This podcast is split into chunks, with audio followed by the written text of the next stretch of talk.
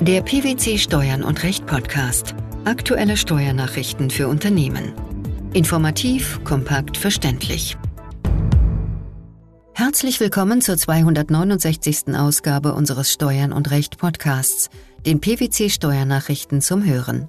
In dieser Ausgabe beschäftigen wir uns mit folgenden Themen. Leistungserbringer bei In-App-Verkäufen über eine Internetplattform. Kein Aktienerwerb bei einer Überführung von Betriebs in das Privatvermögen. Keine verfassungsrechtlichen Bedenken gegen die Höhe der Säumniszuschläge. Das Finanzgericht Hamburg hat entschieden, dass die Grundsätze der sogenannten Ladenrechtsprechung auch auf In-App-Käufe aus Spielen auf mobilen Endgeräten anwendbar sind. Welche Streitfrage galt es zu klären? Die Klägerin entwickelte und vertrieb Spiele-Apps für mobile Endgeräte, wie zum Beispiel Smartphones. Für den Vertrieb bediente sie sich unter anderem des A, einer Plattform des Unternehmens B, die in den Streitjahren von C betrieben wurde. C rechnete die App-Käufe monatlich mit der Klägerin ab und behielt eine Provision von 30 Prozent ein. Im Klageverfahren stritten die Beteiligten um die Frage, wer umsatzsteuerrechtlicher Leistungserbringer sei. Die Klägerin machte geltend, dass eine Dienstleistungskommission gemäß Umsatzsteuergesetz vorliege. Sie erbringe Leistungen an C, die ihrerseits Leistungserbringerin gegenüber den Endkunden sei. Dabei stützte sich die Klägerin auf die Ladenrechtsprechung des Bundesfinanzhofs. Das Finanzgericht folgte der Ansicht der Klägerin und gab der Klage statt. Wie begründeten die Richter diese Entscheidung? Die Klägerin habe mit der Freischaltung der elektronischen Daten in der Spiele-App des Nutzers und in ihrer Spieledatenbank eine sonstige Leistung erbracht, allerdings gegenüber C, die ihren Sitz nicht in Deutschland gehabt habe. Nach den Gesamtumständen sei C im eigenen Namen als Betreiber der Internetseite aufgetreten. Wie war dies laut Finanzgericht zu bewerten? Die sogenannte Ladenrechtsprechung des Bundesfinanzhofs, wonach derjenige, der im eigenen Laden Ware verkaufe, umsatzsteuerrechtlich grundsätzlich als Eigenhändler und nicht als Vermittler anzusehen sei, greife auch bei Leistungserbringungen über das Internet ein, so die Richter. Der Betreiber einer Internetseite sei insoweit vergleichbar mit einem Unternehmer, der im eigenen Laden Ware verkaufe. Etwas anderes könne nur gelten, wenn das Handeln in fremdem Namen hinreichend nach außen deutlich gemacht werde. Dies sei im Streitfall aber nicht geschehen. Für den Käufer sei erkennbar A bzw. sein Betreiber als Verkäufer aufgetreten. Wie ist das Urteil einzuordnen? Der entschiedene Fall betrifft die Rechtslage bis zum 31. Dezember 2014. Auf die ab dem 1. Januar 2015 für elektronische Dienstleistungen eingeführte Neuregelung im Umsatzsteuergesetz brauchte das Gericht deshalb nicht einzugehen. Die Revision ist beim Bundesfinanzhof anhängig. Auch in unserem zweiten Beitrag geht es um ein Finanzgerichtsurteil, in diesem Fall vom Finanzgericht Münster. Demnach steht die Überführung von vor 2009 erworbenen Aktien vom Betriebs- in das Privatvermögen einem Erwerb nicht gleich. Ein späterer Veräußerungsgewinn führt deshalb nicht zu Einkünften aus Kapitalvermögen. Welcher Sachverhalt lag dieser Entscheidung zugrunde? Die Klägerin, eine GmbH und Co. KG, erwarb im Jahr 2007 ein Aktienpaket. Bis zum Jahr 2011 erzielte sie als gewerblich geprägte Gesellschaft Einkünfte aus Gewerbebetrieb. 2011 endete die gewerbliche Prägung und die Klägerin erklärte die Betriebsaufgabe. Danach war sie ausschließlich vermögensverwaltend tätig. Seither bilden die im Eigentum der Gesellschaft stehenden Wirtschaftsgüter bei den an der Klägerin beteiligten natürlichen Personen anteilig Privatvermögen. Dies führte in 2011, auch im Hinblick auf das Aktienpaket, zur Aufdeckung und Versteuerung stiller Reserven. 2014 veräußerte die Klägerin das Aktienpaket. Im Bescheid über die gesonderte und einheitliche Gewinnfeststellung auf den 31. Dezember 2014 behandelte das Finanzamt den Gewinn aus der Veräußerung des Aktienpakets auch insoweit als steuerpflichtige Gewinne aus Kapitalvermögen, als der Gewinn auf die an der Klägerin beteiligten Privatpersonen entfiel.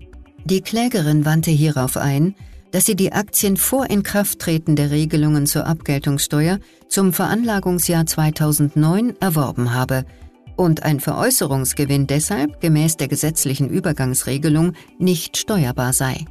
Wie sah das das Finanzgericht? Die Finanzrichter gaben der Klage statt. Zwar treffe es zu, dass Gewinne aus der Veräußerung von Aktien gemäß der seit dem 1. Januar 2009 geltenden Fassung des Paragraphen 20 Absatz 2 Satz 1 Nummer 1 Einkommensteuergesetz unabhängig von der Dauer der Behaltensfrist steuerpflichtig seien.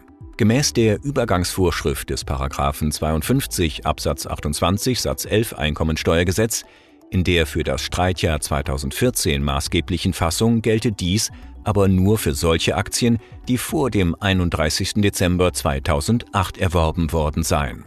Unter einem Erwerb im Sinne dieser Vorschrift seien nur Vorgänge zu erfassen, die mit einem Rechtsträgerwechsel, jedenfalls im Hinblick auf das wirtschaftliche Eigentum, einhergingen. Das Finanzgericht sah in der Überführung der Aktien keinen solchen Vorgang? Nein, die einschlägigen gesetzlichen Regelungen enthielten auch keine sogenannte Erwerbsfiktion, nach der die Entnahme in das Privatvermögen einem Erwerb gleichstehe.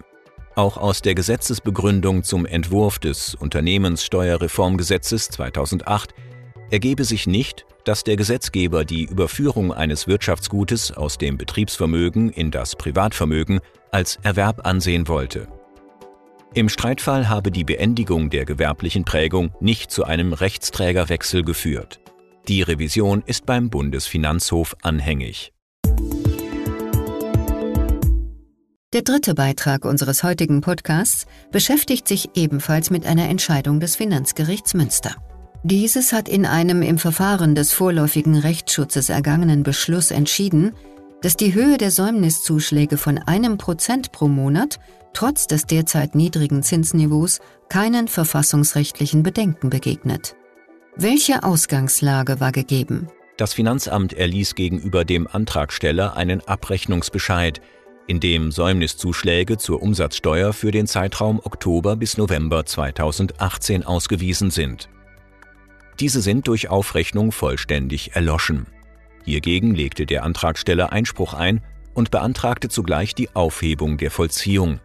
Zur Begründung führte er aus, dass die Säumniszuschläge nach der Rechtsprechung des Bundesfinanzhofs neben dem Druckcharakter auch einen Zinscharakter aufwiesen. Der Zinsanteil in Höhe von 0,5 Prozent pro Monat sei angesichts des niedrigen Zinsniveaus in verfassungswidriger Weise zu hoch. Das Finanzamt lehnte den Antrag auf Aufhebung der Vollziehung ab, da Säumniszuschläge in erster Linie ein Druckmittel darstellten. Die Rechtsprechung zum hälftigen Erlass von Säumniszuschlägen bei Zahlungsunfähigkeit sei vorliegend nicht anwendbar. Auch vor dem Finanzgericht Münster blieb der Antrag auf Aufhebung der Vollziehung ohne Erfolg. Wie wurde die Ablehnung begründet? Nach Auffassung des Finanzgerichts bestünden keine ernstlichen Zweifel an der Rechtmäßigkeit des Abrechnungsbescheids, insbesondere nicht an der Verfassungsmäßigkeit von 240 Abgabenordnung, wonach Säumniszuschläge in Höhe von einem Prozent pro Monat der Säumnis Kraftgesetzes entstehen. Die nach der BFH-Rechtsprechung gegen die Höhe des Zinssatzes von 6% pro Jahr, also 0,5% pro Monat, bestehenden verfassungsrechtlichen Bedenken seien auf Säumniszuschläge nicht übertragbar. Säumniszuschläge seien weder Zinsen noch Strafen, sondern in erster Linie Druckmittel zur Durchsetzung fälliger Steuern. Der hierin enthaltene Zinseffekt stelle lediglich einen Nebeneffekt dar, der erst dann in den Vordergrund trete, wenn, etwa im Fall der Überschuldung bzw. Zahlungsunfähigkeit, der Normzweck des Druckmittels nicht eingreife. Hieraus lasse sich jedoch keine Verfassungswidrigkeit der gesetzlichen Regelung ableiten. Die Leistungserbringung bei In-App-Verkäufen über eine Internetplattform? Kein Aktienerwerb bei einer Überführung vom Betriebs- in das Privatvermögen sowie kein Vorliegen verfassungsrechtlicher Bedenken gegen die Höhe der Säumniszuschläge. Das waren die Themen der 269. Ausgabe unseres Steuern und Recht Podcasts, den PwC Steuernachrichten zum Hören. Wir freuen uns, dass Sie dabei waren und hoffen, dass Sie auch das nächste Mal wieder in die PwC Steuernachrichten reinhören. Steuerliche Beiträge zum Nachlesen finden Sie in der Zwischenzeit unter blogs.pwc.de slash steuern und minus Recht.